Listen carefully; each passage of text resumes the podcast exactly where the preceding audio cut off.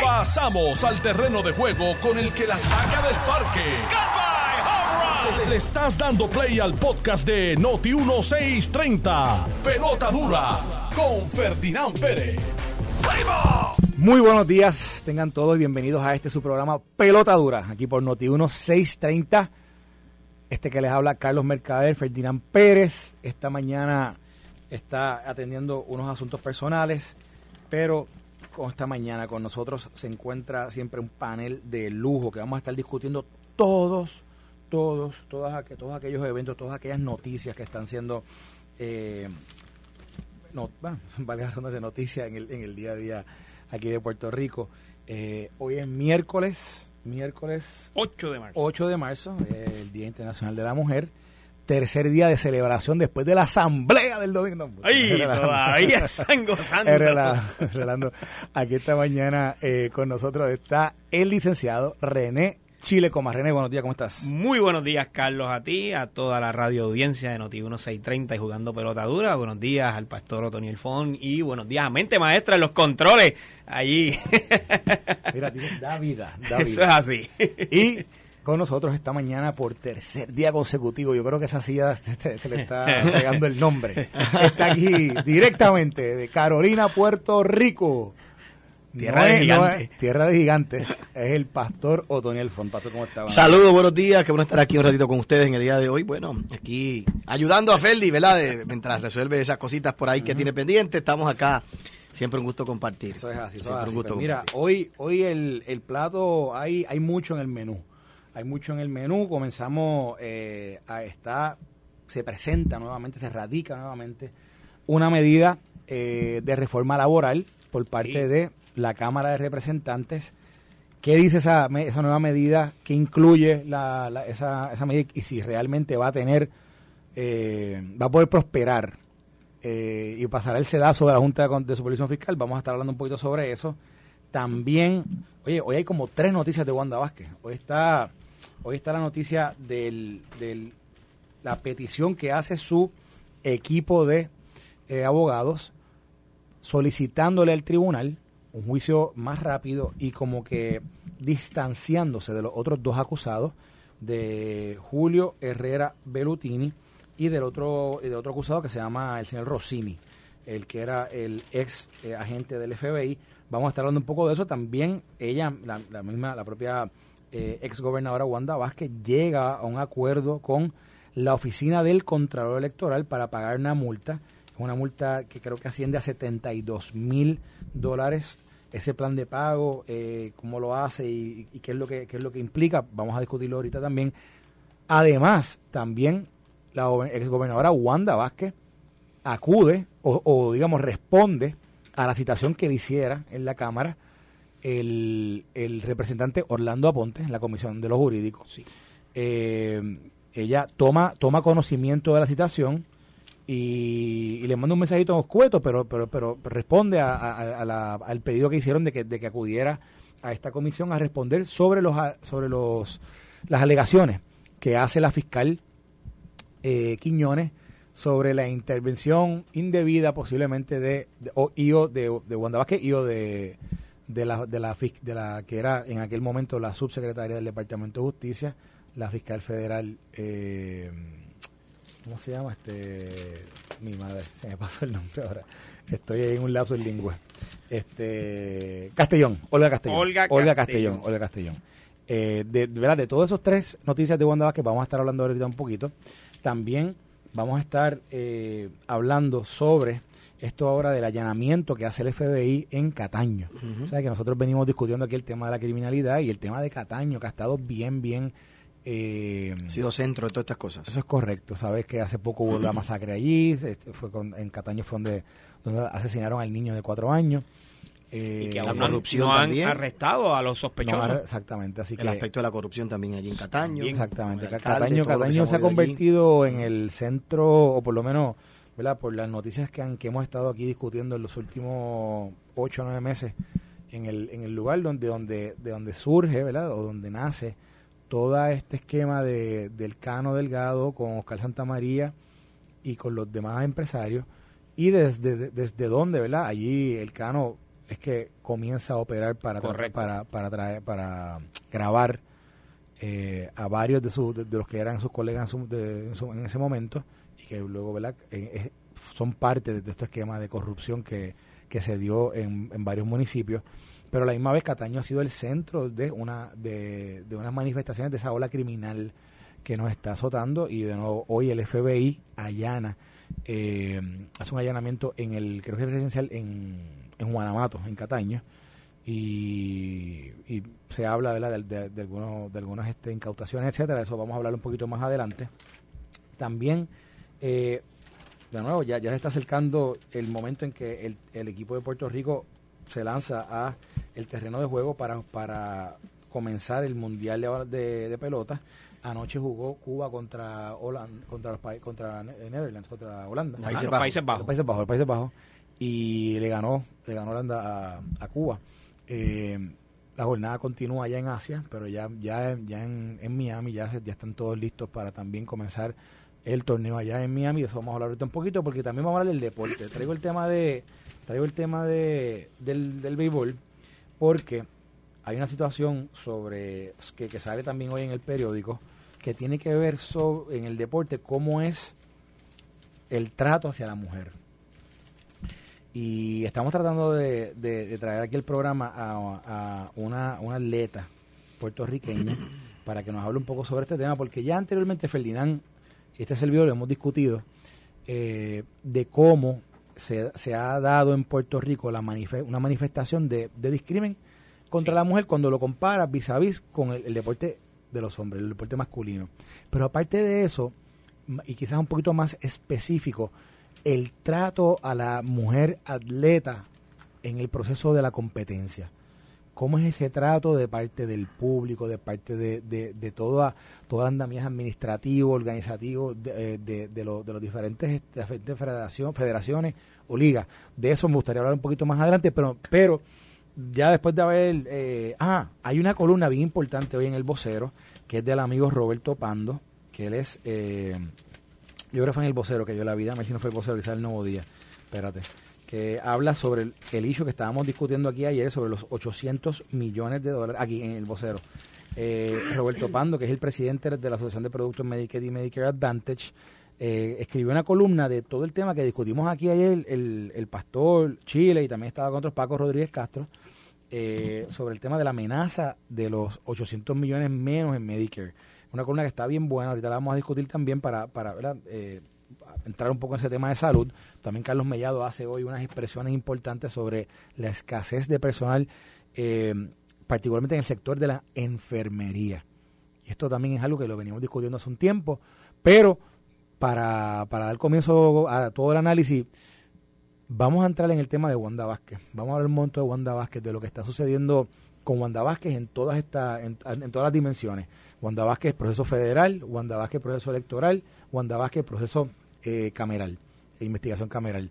Eh, y quisiera comenzar por la parte cameral, que es la parte que menos, y, ahí entramos en la parte de lo del juicio, pero la parte cameral, esta mañana, eh, Chile, para que tú le expliques bien a la gente que entiendan qué es lo que pasa en ese proceso de citación eh, a una persona que va a una vista pública en la Cámara y, y, qué es lo que, en el caso de Wanda Vázquez, qué es lo que se está jugando ahí ahora mismo. Mira, eh, Carlos, hemos discutido anteriormente la facultad que tiene la Asamblea Legislativa, tanto Cámara como Senado, eh, de investigación. Es una facultad que se ha tratado de, de, de alguna manera limitar en muchas ocasiones a través de los tribunales, pero no se ha logrado. Y los tribunales, particularmente nuestro Tribunal Supremo, han sido enfáticos en que la facultad investigativa que tiene la Asamblea Legislativa es una bien amplia eh, y que está, ¿verdad?, cobijada dentro de esos poderes de esa rama en particular de gobierno. Eh, cuando vemos esas facultades, haciendo uso de ellas, la Cámara de Representantes emite las citaciones. Y esas citaciones, cuando ustedes escuchan, mira, citaron a fulano a una vista, esas citaciones particularmente las emite una comisión. Esa comisión algunas personas piensan, no, es que ese es el presidente que lo tiene exclusivamente con, contra esa persona. No, para que ustedes tengan una idea, para que esa comisión pueda emitir esa citación, tiene que darse dado una reunión. Y en esa reunión los miembros de la comisión, que son particularmente cinco o seis legisladores, van y aprueban una resolución dentro de la comisión presentada allí y se dice, oye, vamos a citar a, tal persona, en este caso a la ex gobernadora Wanda Vázquez. ¿Por qué? Porque necesitamos que nos aclare ciertas preguntas que tenemos en relación al proceso investigativo de lo que se está alegando. Esa resolución, luego de ser aprobada, ya entonces se convierte en una opinión del cuerpo. Y por eso es que tiene tanta fuerza, por eso es que los tribunales le dan este valor. Al ser una opinión del cuerpo, una expresión del cuerpo, va con todo el peso de la ley. La gobernadora, en este caso, no acude a la vista. Fíjate que el, día que había estado citada, nosotros entrevistamos aquí al, representante Orlando Aponte, presidente de la comisión, y él dijo, mira, no nos ha confirmado aún, sabemos que recibió la comunicación, pero no nos ha confirmado. Y al momento de la vista recibieron una notificación de ella donde les dejaba saber, mira, no voy a comparecer, eh, estaré haciendo el eh, ejercicio de, mi, de mis facultades para en su momento enviarles la información que ustedes necesiten. Básicamente esto es lo que se, se había alegado. El presidente de la comisión lo que hace, no, yo te voy a citar. Fíjate que el presidente tiene la opción, y en este caso, ¿verdad? A veces se tiene deferencia con algunas personas, o se trata de proteger la información que esa persona pueda dar y se hace una reunión ejecutiva o una vista ejecutiva donde esa persona se cita y esa, y esa reunión ejecutiva solamente están los miembros de la comisión dentro de esa, de, de esa vista. Eh, a diferencia de las vistas públicas que regularmente pues se le permite a la prensa y a otros miembros asesores y al público en general a que puedan participar de ella. Eso es lo que se está sucediendo ahora. Tiene la, la Asamblea Legislativa la facultad de acudir al tribunal y solicitarle la cité, por segunda ocasión la estamos citando, tribunal, ordénale que asista a la vista. ¿Eh? Eso es lo que está sucediendo en este momento. O, sea que, o sea que Wanda Vázquez eh, todavía no, no tiene una necesariamente, bueno, tiene una obligación. Tiene una obligación, pero, no, no ha sido ordenada por un tribunal que, asista. Ok, ok, ok. Y después de esa investigación, ¿qué pasa? ¿Qué, poder tiene la legislatura, verdad? Porque, por ejemplo, a mi percepción, mucho de estos procesos es tiempo perdido. Muchos de estos procesos es realmente político, eh, ideológico, este, realmente, ok, encuentran que ella hizo algo mal, eh, ¿qué facultad tiene? ¿Qué, qué puede pasar? ¿Qué va a ocurrir? te explico, eh, Pastor, y en efecto, muchas personas piensan similar ¿verdad? a lo que usted ha mencionado, pero realmente es diferente la Asamblea Legislativa, una comisión, tan pronto hace una investigación, cita varios testigos, en este caso a la, a la exgobernadora, lo que está particularmente es haciendo dos cosas. Una, tratando de revelar o buscar información que no ha salido todavía a la luz pública, indagando sobre algún tema en particular o, o algún problema en particular. Y número dos, una vez se hace esa indagación, se refiere, se refiere a un informe, ¿verdad? Donde se hacen unos hallazgos. Esos hallazgos pueden incluir violación de, de, ¿verdad? comisión de delito. pero después de ahí, ¿qué pasa? déjame, déjame llevarte para que sepas por qué es tan importante saber el informe de, de, esa comisión y cuál es el peso que tiene ese, ese, informe.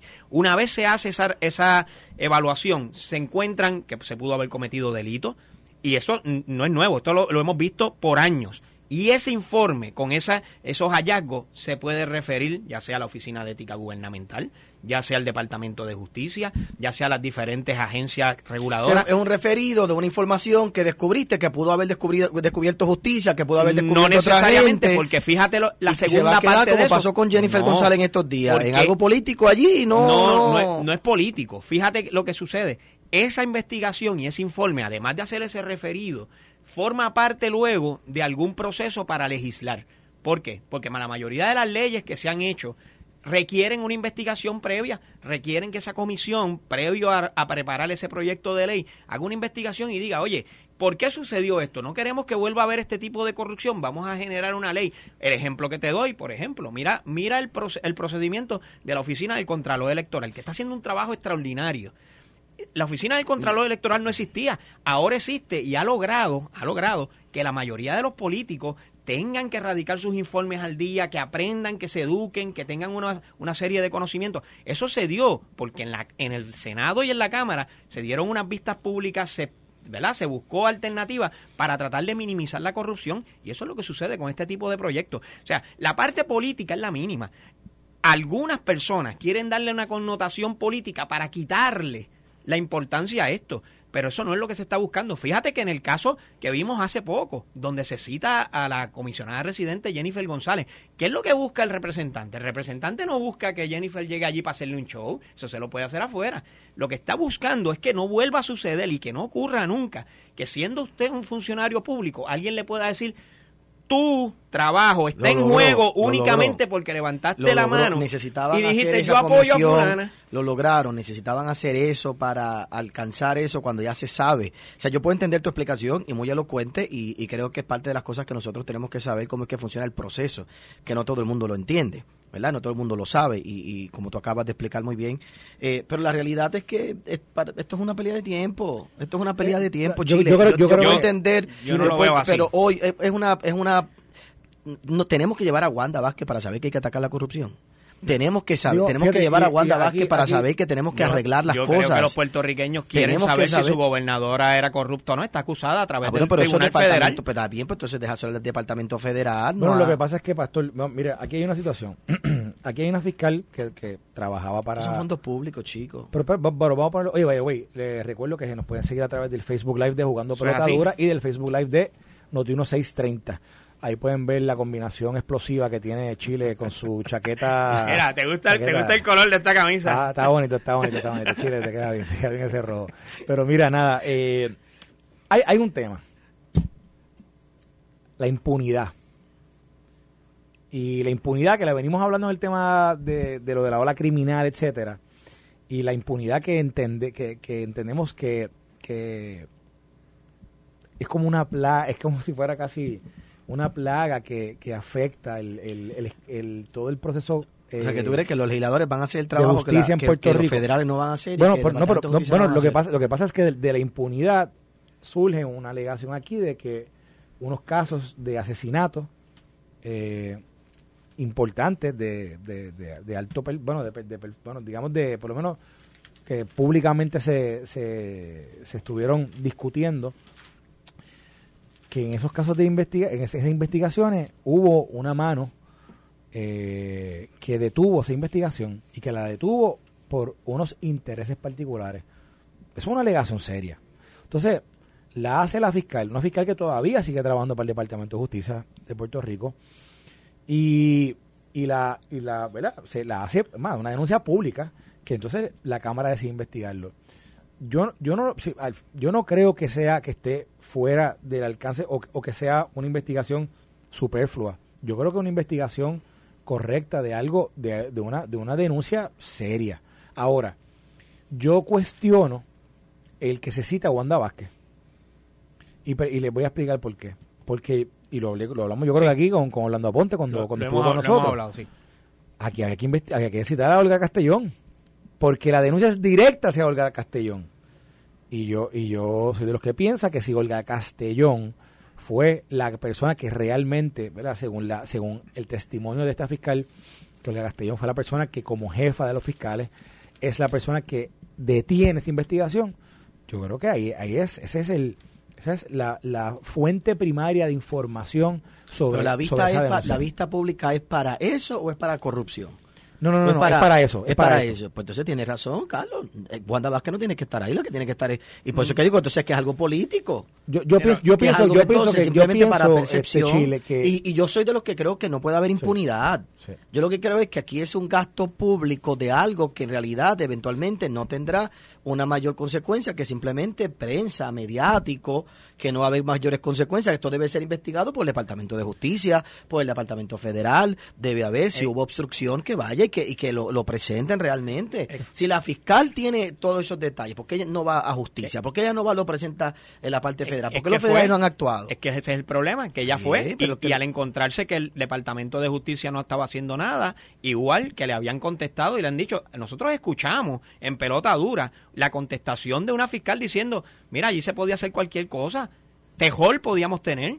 Y, y que yo creo, fíjate, que lo que yo estoy viendo aquí, yo creo que es una estrategia de la parte investigativa, de vamos a buscar cuáles son aquí los, jugadores dentro de este esquema. Vamos a, vamos a tratar de eliminar. Precisamente, me parece que lo que el representante está haciendo, está, citando a la exgobernadora y le va a hacer unas preguntas, le va a decir si sabía de esto. Eso es lo que yo entiendo. Si ella no sabe nada, si ella no tiene que ver nada con esto, oye, él, la puede descartar y entonces se puede centrar, ¿verdad? En el, en el core de, de dónde está lo que la fiscal está denunciando. Fíjate que el Departamento de Justicia pudo haber hecho una investigación inmediatamente de esto. Eh, Otto y Carlos, o sea, los fiscales, los imagínate, si justicia no hizo nada ahora Chile y viene el departamento, ah, y viene la Asamblea Legislativa y lo, saca a la luz. Y, pero, y si viene la, Asamblea Legislativa y lo saca a la luz y dice, mira para allá lo que había aquí. Y el pueblo de Puerto Rico tiene derecho a saber esto. ¿Y sabes por qué? ¿Qué es lo más que me importa a mí de esto? Los fiscales son los brazos operativos de nuestro Departamento de Justicia. Y el Departamento de Justicia ¿ok? Es eh, la columna vertebral de nuestro sistema, Otto. O sea, esa es la gente que está en la calle radicándole los cargos a esos delincuentes.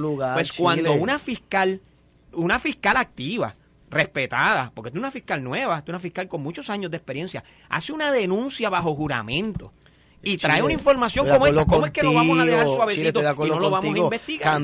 hagamos cambios sustanciales dentro del sistema de justicia, no tenemos que perder el tiempo en este, pues, es que la única forma de hacer los cambios sustanciales a través de legislación, a través de la intervención. Pero no necesitamos este, espectáculo en este momento para hacer esa legislación, porque si ya saben que hay problemas, si hay, ya se sabe que hay problemas, Chile lo sabemos que en este país hay impunidad, sabemos que en este, este problema que de justicia que tenemos, y yo lo he dicho aquí, lo hemos hablado, Puerto Rico tiene que que trabajar con dos cosas, seguridad y justicia.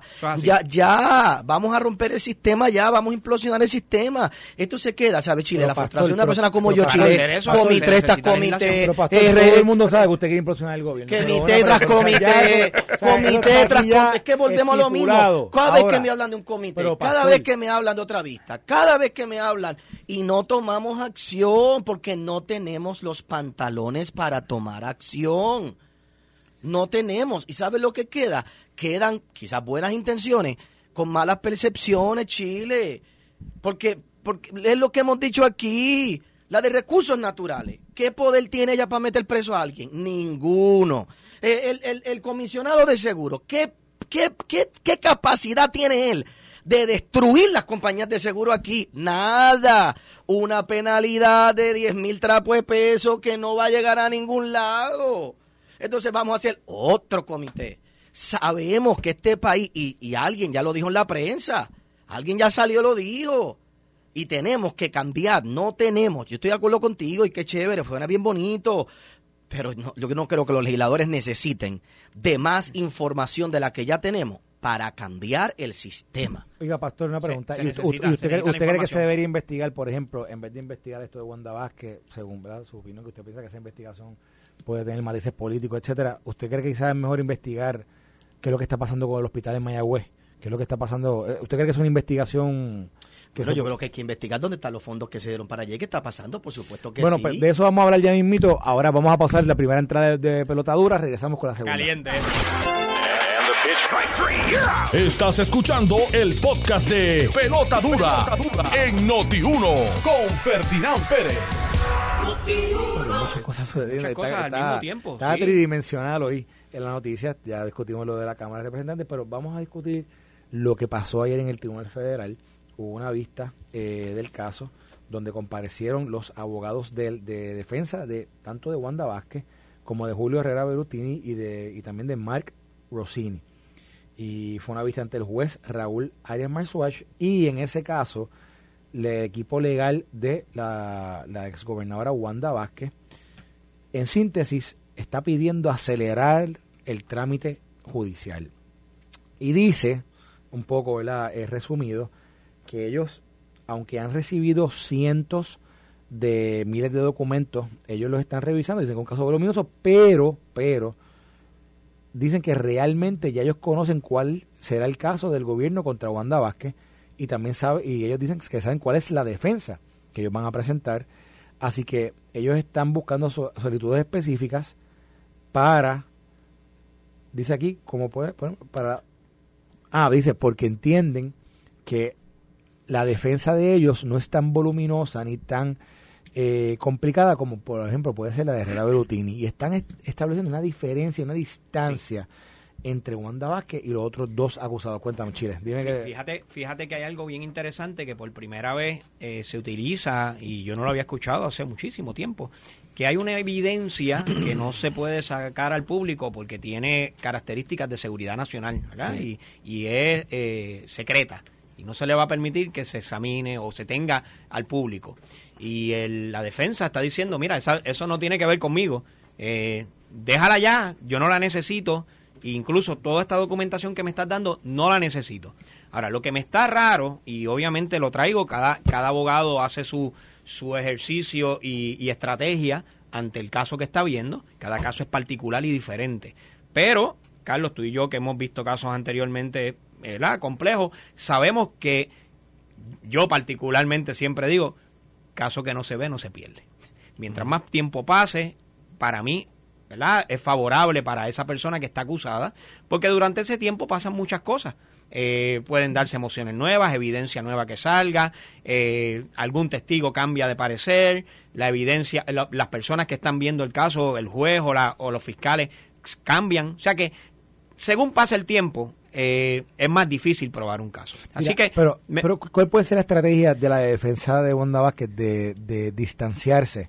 De los otros dos acusados. Porque a mí me parece que ellos están ya en la línea de que pudieran tener, eh, ¿verdad? Eh, o acuerdos. o... acuerdos o más evidencia en contra de ellos. Fíjate que, que ellos no son las figuras principales dentro de esto. Aquí la figura a quien todo el mundo está mirando es la exgobernadora, obviamente por la, por la oposición que ocupó.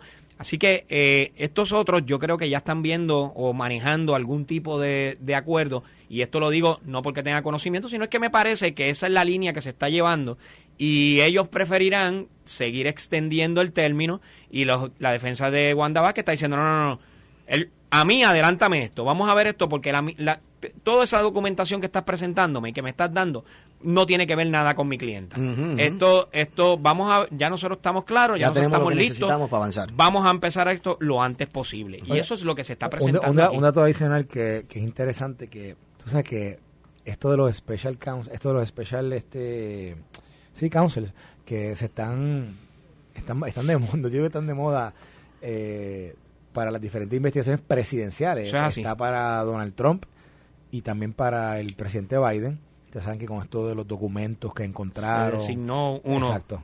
Pues, ¿qué pasa? En este caso también trataron de, designar uno. Yo entendí, eh, la, la, defensa intentó que el juez eh, aprobara como un, un, abogado especial, un fiscal especial, para que revisara mm. el, el, los documentos y determinara la, el privilegio de, de confidencialidad que existía sobre un sinnúmero de documentos que, que, se, que se arguye que son abogado cliente. El juez denegó eso y entonces, por eso es que entonces comienza toda esta, todo este, todo este, este proceso de, de explicar o cómo es que o, de someter la evidencia y ya la evaluación de la misma. Pastor, ¿qué usted cree que, que, puede estar pasando aquí?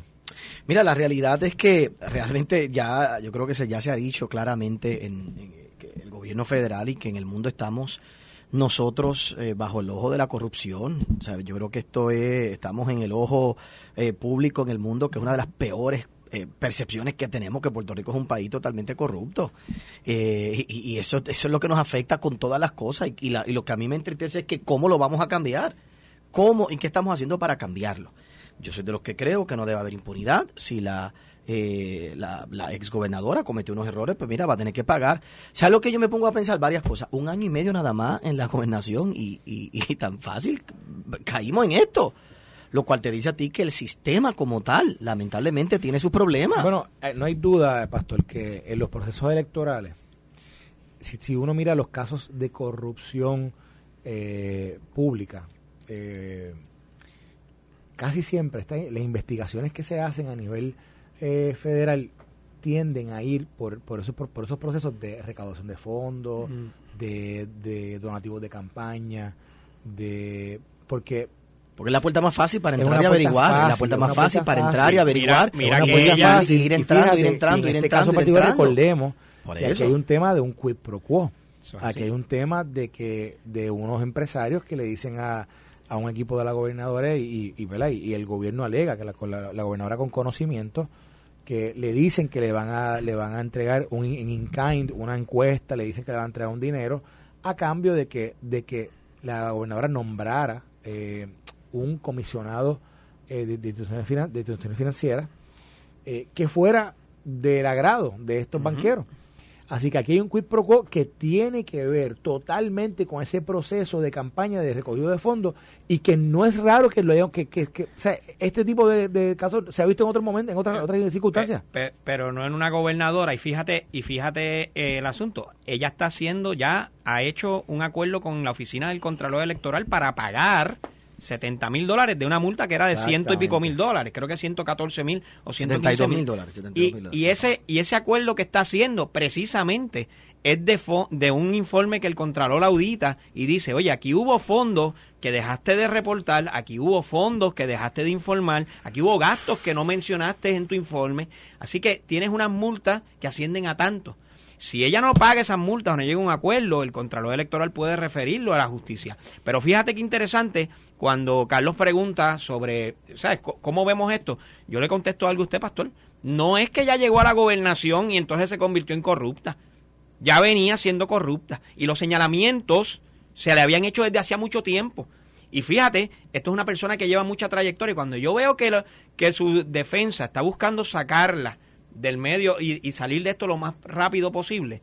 Eh, aquí hay muchas personas que han trabajaron durante el proceso, desde que ella era fiscal, después secretaria de justicia, o sea, y la conocen muy bien. Yo recuerdo claramente cuando el ex representante Héctor Ferrer hizo una acusación directa de ella, de que le había fabricado un caso. Después fue investigó por justicia, se investigó por el FEI y nadie encontró ni una sola violación. Sin embargo, le dañaron la carrera a Héctor Ferrer. Y eso fue ella, Héctor Ferrer lo dijo así.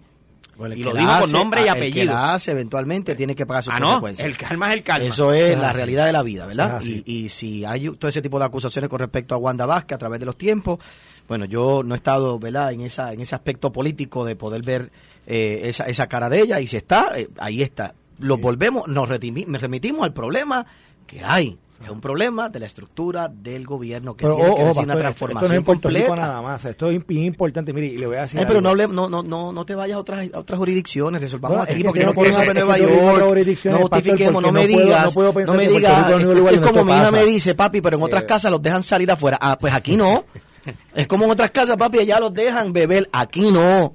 Es como, ah, pero es que mira, allá en Nueva York también han robado. Y donde haya un ser humano van a robar, donde hayan seres humanos, vaya, van a robar. Hace falta que haya un cambio drástico en nuestro gobierno. Y hay que tener prioridades, hay que tener prioridades. Y yo sé lo que va a venir ahora, me van a venir a decir a mí, hay que educar al pueblo. No, lo que hay es que meterle mano a justicia, seguridad. Y el otro problema que tenemos que es el problema de salud y cambiar la estructura de nuestro gobierno, de nuestro país, para seguir evitando todo este tipo de cosas. el pastor, si fue si el, el pastor estuviese en una agencia de, de publicidad, oye, ya está claro, o sea, el, el, el, el es que ya hemos probado el otro lado. El sistema. Saca el fuerte, pero hemos probado el otro lado. hemos vamos probado el otro lado. que está rompiendo la estructura. Gracias, tráeme ese ejemplo, porque te aseguro que en el Facebook Live van a montón, van, a decir un montón de gente, que quieren un presidente o un gobernador como esa persona. Vamos ahora, vamos, ahora. Mire, porque tú yo acabo de compartir en mi Instagram que eh, tagué allí a Chile, al pastor y también a Ferdinand Acabo de compartir una nota que sale en NTN 24, que es una cadena de noticias de Colombia, que con, presencia en, eh, en, DC. Eh, miren esta nota, escuchen esto. Yo, yo la voy a, la voy a enseñar ya mismo en el Facebook Live para que la puedan ver y puedan buscar también esto. Esto es en el, esto, esto sale en la página de Instagram de NTN 24. Dice, El Salvador condenó a un pandillero a mil 310 años de prisión. El Salvador condenó a un pandillero a 1.310 años de prisión. Y vamos a leer la nota. dice que una corte del Salvador condenó a un pandillero a 1.310 años de, prisión, según el fiscal general Rodolfo Delgado. Dice, se trata de un criminal perteneciente a la Mara Salvatrucha, el MS-13, MS-13, para el que ha vivido en, Washington. Ya, eh, mira, dale, dale, dale, porque, porque para, para, esto para, tiene que ver hasta con los tatuajes que aprobaron ahora. Esto tiene que ver porque allá en San se los están removiendo. Vamos, vamos, vamos. Exara, ok. Vamos, vamos, dice vamos, que fue vamos, culpable de, de 30 delitos. Dice Wilmer Segovia, homeboy de la Mara Salvatrucha, programa Sholton, que operaba en el oriente del país, ha sido declarado culpable de haber cometido 33 homicidios, nueve, proposiciones para cometer asesinato y varias extorsiones. Dice, los pandilleros que tanto dolor y llanto le han causado al pueblo salvadoreño no van a salir, permanecerán encerrados hasta que paguen por cada uno de sus crímenes, nos encargaremos de eso. Segovia no fue el único a recibir una condena de gran magnitud, pero otro pandillero identificado como Miguel eh, Antonio Ángel Portillo recibió 945 años de reclusión. Dice que también fue encontrado culpable de cometer 22 homicidios, cuatro, cuatro proposiciones para cometer asesinato, un intento de homicidio y extorsiones. 945 años, 1310 años. Esta nota la publicaron hace dos horas y tiene 1070 comentarios allí en, en, en, la página de NTN. La compartí con la compartí en el Facebook, en el, en el Instagram eh, de acá mío. Y entonces me comentó un amigo y dice, vivirá hasta el final del término. Luego de la pausa discutiremos eso. si, si en efecto va a poder eh, vivir o no. Lo dice a, a tono de broma, pero ¿qué piensa la gente sobre este tipo? O sea, obviamente, ¿cuál es el mensaje que está llevando El Salvador con esto? Bueno, tú cometes un crimen, no sales de la cárcel. No vas a salir. No vas a salir. Y obviamente hemos estado viendo videos del Salvador donde el presidente Nayib Bukele, que aparentemente... Eh, le, borra los tatuajes, le borra los tatuajes a los pero aquí, aquí, se, los aprobamos por una ley. aquí se los aprobamos por una ley. Ojo, ojo, que hablando de los tatuajes. No es que se los estemos aprobando, fíjese, eh, es, a los, es, a los, es, a los, pandilleros. Yo quiero hacer esa aclaración, pastor, porque no es a todo el mundo, es a los pandilleros. Usted puede tener un tatuaje en El Salvador. Lo que ocurre y el punto donde lo llevo es para que veamos que mientras más lenientes somos en nuestros países y mientras más nos lanzamos en el centro y no tenemos, tomamos posturas dramáticas, eh, Chile, ¿verdad? Yo no tengo problema con gente que tiene tatuaje, ninguno, ninguno. Yo no tengo ninguno no tengo ningún problema. En mi iglesia hay gente que tiene tatuajes, sirven en la iglesia, están en el liderato. Yo no tengo ningún problema con los tatuajes. El punto que yo voy con esto es que Nayib Bukele ha demostrado ser un presidente popular de derecha. Populista. Porque la gente populista, se, la gente, la gente se hartó y se cansó en El Salvador de vivir con miedo, de simplemente no tener las opciones de poder salir, de disfrutar del Salvador, de no salir, de tener temor en todo el tiempo. Y simplemente la realidad es que nosotros tenemos que saber que el mundo está listo para este tipo de decisiones, porque no se puede seguir siendo leniente. Yo, yo le voy a dar mi opinión sobre esto. Y Carlos, te voy a dar mi opinión sobre esto, porque fíjate lo que él está haciendo. Aquí el problema, y esto es, ojo, a nuestro país, ojo a los demás países que escuchen esto. O sea, cuando usted tiene un sistema judicial que puede perseguir al criminal, encausarlo y encerrarlo por el crimen que cometió, ese criminal que está en la calle pensando si va a delinquir o no, lo piensa dos veces. El problema es cuando no existe esa consecuencia. Cuando el criminal que está en la calle dice, mira, si la, la, la posibilidad de que me cojan es de una en diez y la posibilidad de que yo salga culpable si me cogen es de una en cien. Así que salgo mejor cometiendo el delito en la calle. Y eso y eso es lo que estaba por la libre en El Salvador. Nayib Bukele, que en efecto aquí ¿Solo en El Salvador o está aquí también por la libre? No, no, por eso es que digo, ojo, ojo con muchos países, porque nosotros tenemos un sistema bien diferente al del Salvador, nosotros tenemos un sistema de justicia que tiene sus problemas, pero está organizado, y, el, y los criminales se están persiguiendo y se les, se les va a condenar. Ahora, sí, en efecto, necesitamos mejorarlo hay que atacar más la criminalidad y tenemos que asegurarnos de que ese criminal que está en la calle sepa que lo van a coger y que va a ser incausado. ¿Qué hizo Nayib Bukele? A diferencia, ¿verdad? Allá no existía ningún tipo de, de seguridad, no existía ningún tipo de certeza de que te iban a coger. Peor aún, las gangas, como esta particular, controlan parte del gobierno, controlan el abastecimiento de alimentos y controlan grandes sectores de la, ciudadanía. La Mara Salvatrucha, y yo no sé si esto es un dato que... Tiene ramas en todas partes. y quien ha, vivido, quien ha vivido en el área metro de DC, de Washington, de Washington DC, sabe que en los años 80-90 eh, eh, eh, Estados Unidos le dio lo que le llaman los TPS, el Temporary... era, era una, una visa temporera a los salvadoreños cuando estaba la guerrilla interna. Es la misma que tiene el venezolano ahora. También. Y se la dieron, y, los salvadoreños, en su mayoría, o digamos un número alto, se mudó a esa área del, de allí de, del metro, del metro área de, DC. Y entonces, las maras, la mara es una amenaza real que existe en el área de metro de DC Metro, eh, porque cuando con esa mudanza masiva, que hay más de 300 mil salvadoreños en esa área, pues, pues las la, gangas hacen presencia también en, esa, en esas áreas.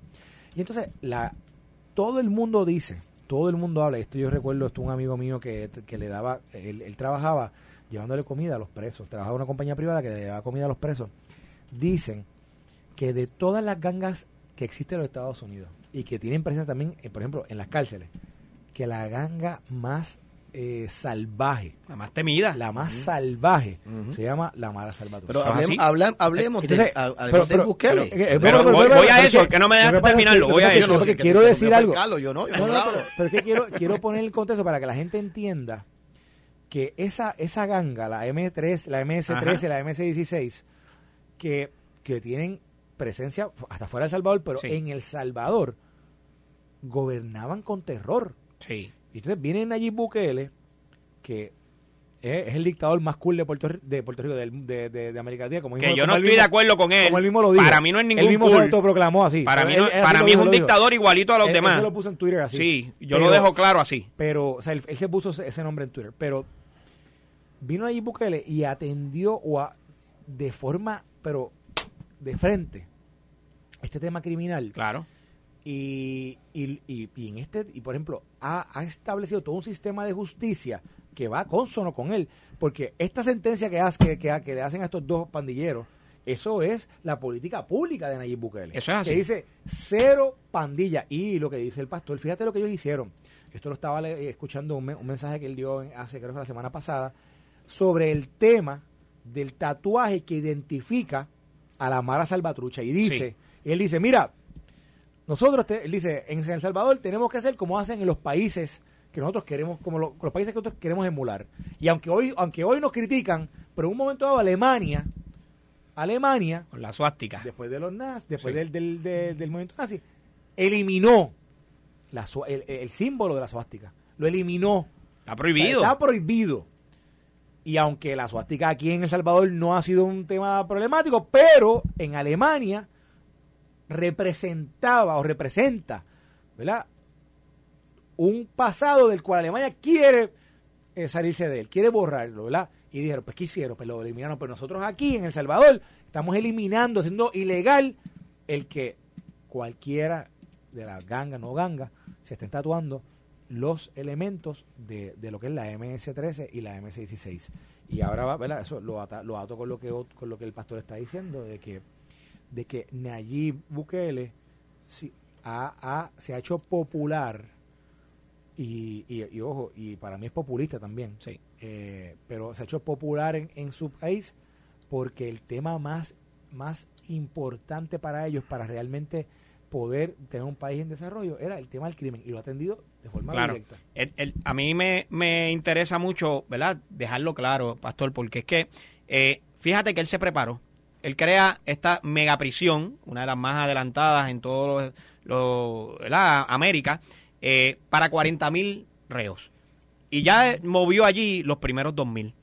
Y para mucha gente que ve eso como que, ah, María, qué chévere, que lo, lo, lo admiro, esto y lo otro, oiga, tengan cuidado, porque cuando le toque a usted que lo intervengan sin ningún tipo de derecho civil y necesite un abogado y necesite la presunción de inocencia, entonces no llore pero usted tiene que ser claro. y yo, que mataba no, mil y pico personas. Ah, no, no, estamos claros en eso. Pero por eso, lo que lo preparó Chile. Lo que hizo fue. que lo preparó? Un ambiente deplorable para vivir. Claro. Y cuando en Puerto Rico nos pase, que nos hartemos, que lleguemos a, a, la, a la hecatombe, cuando realmente nosotros nos demos cuenta de hasta dónde estamos llegando. Y eso es lo triste. Puerto Rico no tiene que llegar a ese nivel de tener que seguir acostumbrándose a que maten un niño en Cataño a que maten a una persona y le den un golpe a un a Yo no un estoy justificando esto, eso bajo estén- ninguna circunstancia. A ese, eso a ese que vamos a llegar para- hay- para tomar la mano, para hacer la mano fuerte el que tenemos sistema- que ser. Hay que darle los recursos para que el sistema funcione.